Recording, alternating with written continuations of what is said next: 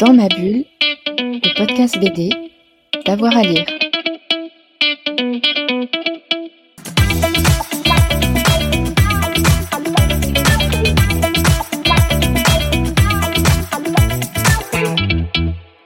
Bonjour à toutes et à tous et bienvenue dans ce nouvel épisode de Dans ma bulle, votre podcast 100% BD avec à lire. Et le mercredi, vous le savez, c'est cinéma.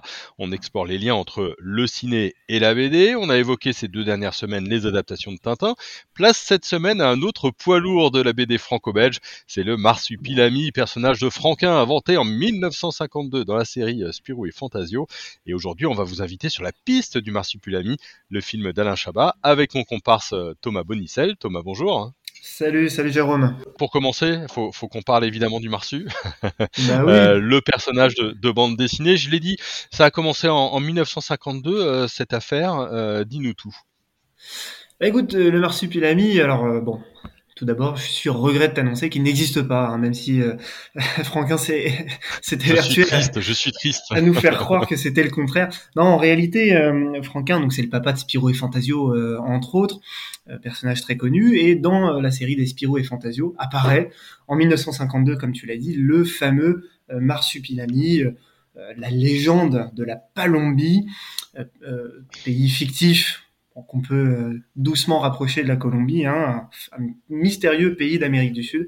Et le marsupilami, c'est ce marsupio là qui se distingue par sa force caractéristique et puis euh, sa queue euh, qu'il peut manier un peu dans tous les sens et avec une avec sa force surhumaine euh, débloquer, débloquer beaucoup de situations. Le personnage a beaucoup, beaucoup de succès et en réalité, il va avoir sa propre série euh, très rapidement euh, et, devenir un personnage à part, à part entière. Alors, il n'a pas beaucoup de dialogue. en réalité, on connaît le fameux Ouba Ouba, mais on peut dire que le personnage est très rapidement rentré dans la pop culture et est aujourd'hui un, grand personnage dont on, attendait une adaptation assez logiquement.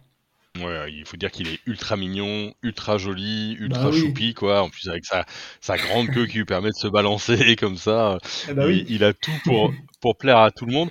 Euh, alors, pour des raisons de droit, il va quitter un petit peu euh, Spirou et, et Fantasio. En tout cas, ils vont plus être ensemble pendant euh, quelques décennies. Et puis Alain Chabat. Alain Chabat arrive.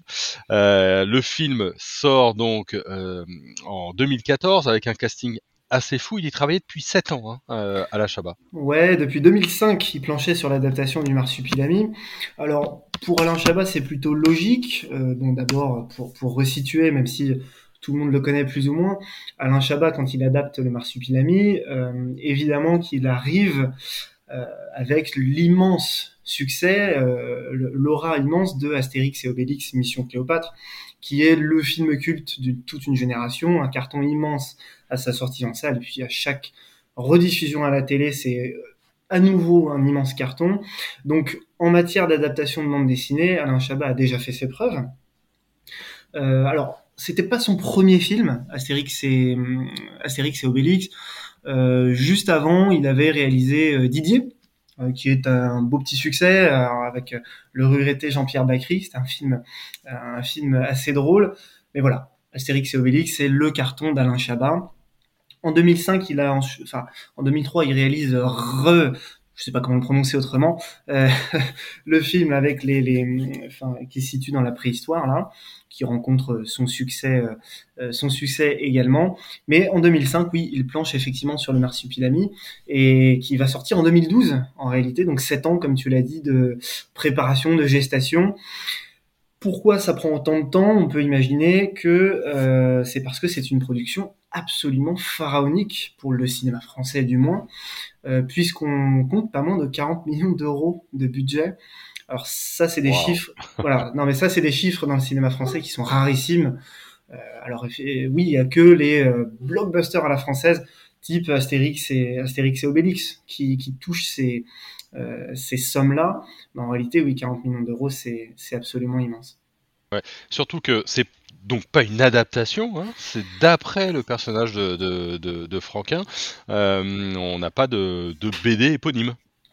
Bah exactement, c'est un peu la particularité euh, de, cette adaptation-là, mais qui n'est pas l'adaptation d'une œuvre, comme tu me dis. C'est un petit peu ce qui a pu perdre le public, peut-être? On, en reparlera mm. peut-être après. Mais quand il adapte Astérix et Obélix, bon bah il y a des bandes dessinées, des histoires qui sont déjà bien là, qui sont déjà bien ancrées. Et quand il fait Astérix et Obélix Mission Cléopâtre, on voit très bien l'album qu'il adapte, alors à sa sauce, hein, très clairement, mais la trame est connue.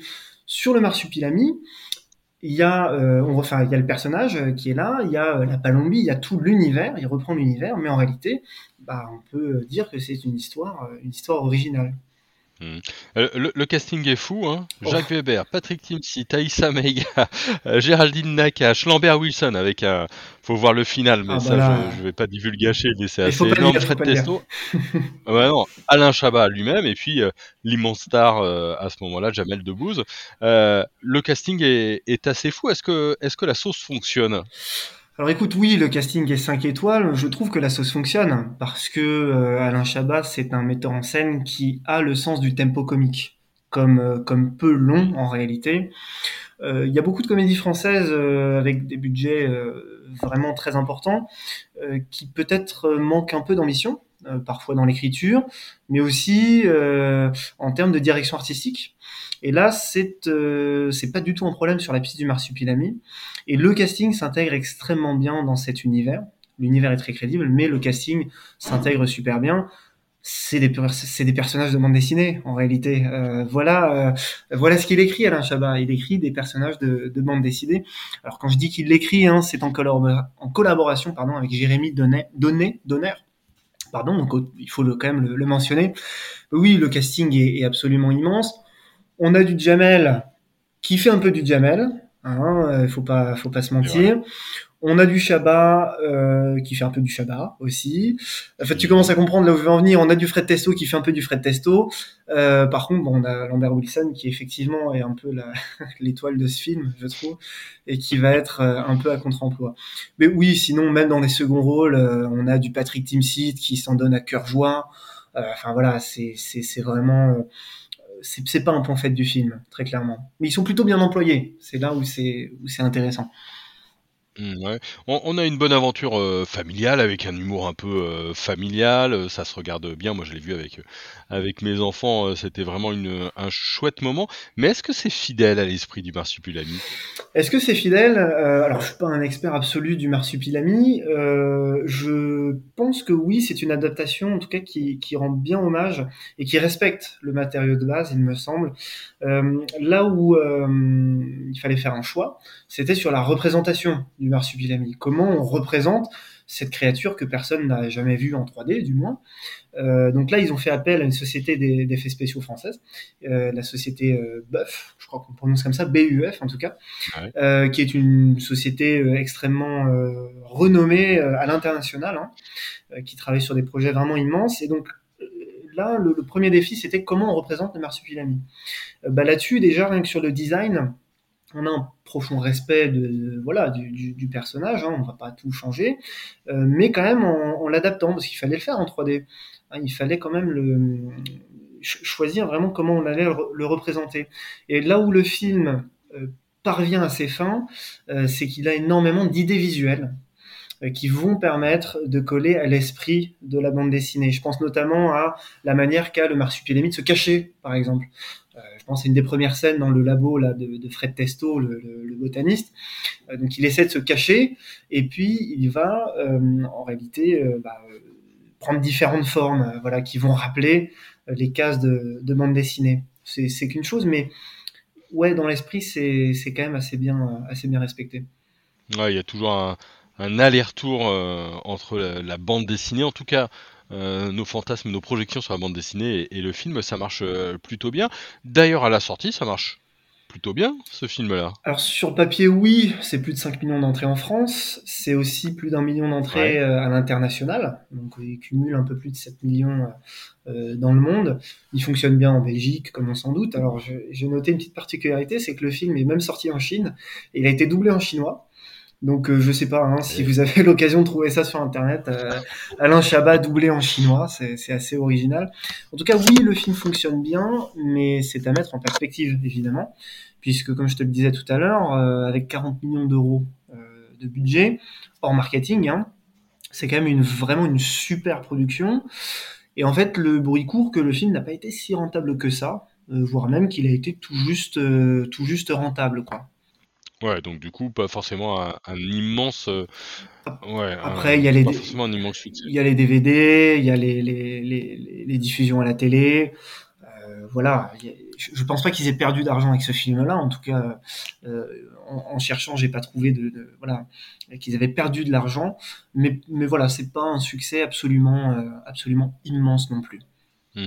D'ailleurs, euh, euh, il n'y aura pas eu de suite. Hein. on, aurait pu s'imaginer qu'un tel blockbuster euh, puisse se décliner par la suite. là, pas du tout. Bah, effectivement, alors c'est un petit peu particulier parce que si on reprend l'exemple d'Astérix et Obélix, les suites sont toutes trouvées d'une certaine manière, puisqu'on a peut-être 40-50 histoires à adapter.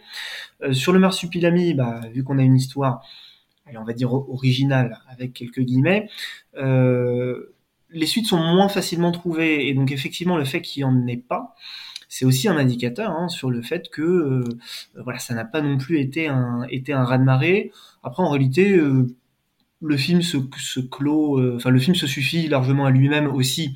D'un point de vue artistique, c'est pas pas du tout. Je, je crois pas qu'il ait été pensé comme une trilogie par exemple. Le film a été pensé comme un, film seul qui se suffit à lui-même. Après, oui, au fond, sur des productions comme ça, je pense qu'ils ont toujours envie d'aller plus loin, ce qui n'a pas été le cas. Hmm. Là où il est malin, c'est que du coup, euh, même s'il y a deux personnages qui vont être à la recherche du marsupilami, on n'est pas dans Spirou et Fantasio, hein, on peut pas véritablement les, comparer, ou alors du côté de la farce peut-être. Ouais, mais c'est l'erreur qu'aurait pu commettre Alain Chabat en fait. Et c'est là où je trouve qu'il est quand même assez audacieux, parce que vu l'ampleur de la production, comme on, on le disait, ils auraient pu, euh, voilà, euh, être un peu plus, euh, un peu plus sage, quoi, prendre peut-être un peu moins de risques, parce que finalement le, film en prend quelques-uns. Alors oui, le casting, certes, mais finalement ces personnages, on les connaît pas. On les connaît pas du tout, on connaît que le marsupilami en réalité. Et donc ils auraient pu faire l'erreur de, oui, d'intégrer Spirou et Fantasio ou de, euh, ouais, de, de, partir sur cette piste-là. C'est pas le cas et c'est plutôt à saluer en réalité. Euh, donc c'est un film qui, qui, allez, je dis pas que c'est un film qui est extrêmement audacieux, mais c'est pas un film qui se fiche de son spectateur, en tout cas. Hmm, d'accord, ok. Bon, alors du coup, on le conseille pour une bonne soirée euh, en, en, famille. On le conseille pour une bonne soirée en famille. Euh, ce qu'il faut savoir, c'est que le film, euh, sa sortie est plutôt appréciée par la critique, de manière générale. par contre, chez les spectateurs, c'est un petit peu plus euh, difficile. Hein. Il n'y a qu'à regarder sur euh, les grands sites euh, qui agrègent les, critiques de spectateurs. Hein. c'est très très mitigé, c'est le moins qu'on puisse dire. je suis pas sûr que les spectateurs soient très justes avec le film parce que finalement c'est c'est une production de qualité. Certes, on n'atteint pas des sommets de comédie et je pense que le film ne laissera pas la trace qu'a pu laisser Astérix et Obélix, par exemple. Euh, le film ne laissera pas la trace qu'a pu laisser même Didier, premier film d'Alain Chabat. Euh, encore moins euh, la trace qu'a pu laisser La Cité de la Peur, dans lequel était Alain Chabat, sous la direction d'Alain Berberian pour, pour le film de Les Nuls, La Cité de la Peur, hein, le, le, fameux. Mais c'est quand même difficile de dire que le film n'est pas bon en réalité. Ça fait partie de ces comédies qui font plaisir à voir, qui prennent la comédie très au sérieux. Euh, faire de la comédie, euh, enfin voilà, c'est pas. Disons qu'en France, c'est pas toujours, surtout des, sur des grosses productions, c'est pas toujours évident d'avoir des films qui, qui, qui, ont le sens du détail, euh, qui vont faire attention à l'éclairage, qui vont faire attention sur la direction artistique, au moindre costume, au moindre décor. Là, pour le coup, c'est le cas. Euh, enfin, euh, on a une, une, production qui est pas avare euh, ni en effets spéciaux, ni en décor, comme, comme, je le disais, en maquillage aussi. Les maquillages sont particulièrement réussis dans ce film-là. Donc, on a un film qui est vraiment de bonne facture. Le problème, je pense, ce qu'on peut lui reprocher en tout cas, c'est d'abord une trame relativement conventionnelle. le film est peut-être moins fou, moins fantasque que ce qu'a pu faire Alain Chabat par le passé. On a un film euh, comédie-aventure relativement classique, avec un scénario, tout, ce qu'il y a de plus, je n'ai pas envie de dire banal, mais ce serait un peu dur, mais disons qu'on sent, on sent qu'on est sur des rails, je, dirais. Et puis on a un humour qui, est peut-être moins ravageur qu'à l'accoutumée, avec euh, même certains gags qu'on pourrait taxer d'être bas de plafond, ce qui est peut-être un peu dommage. Euh, ouais, je pense au, Chihuahua, j'en dirai pas plus, mais c'est vrai que il y a des choses à lui reprocher, en tout cas, il y a des choses à lui reprocher, euh, là où Astérix et Obélix fait beaucoup plus consensus. Sur la critique d'avoir à lire, hein, on peut lire euh, une comédie personnelle, rassembleuse, paracoleuse, un divertissement joué qui ne nuit pas à l'intelligence. C'est un bon résumé. Bon, bah, ok. Donc, du coup, on conseille le Marsupilami pour tout le monde. Oui, très clairement c'est pas grave si vous l'avez pas vu, c'est pas grave. non, mais ce qu'il faut dire, ce qu'il faut dire quand même, c'est que avoir quand même des, des, films comme ça en France, c'est c'est important. Alors, euh, loin de moi l'idée de vouloir défendre euh, les, les, productions pâté TF1 euh, tout le temps, mais pour le coup, euh, j'insiste vraiment sur, sur le fait qu'on a un film de bonne facture avec un auteur à la barre. C'est quand même quelque chose qu'il faut souligner. C'est pas le cas pour toutes les comédies, et c'est pas le cas pour toutes les comédies, surtout pas euh, avec ces, budgets-là. Pour le coup, c'est vraiment un film qui arrive à être à la fois le film d'Alain Chabat et le film euh, héritier de Franquin, en fait. Euh, c'est ça qui est, je trouve, beau dans la démarche. En tout cas, la démarche est sincère.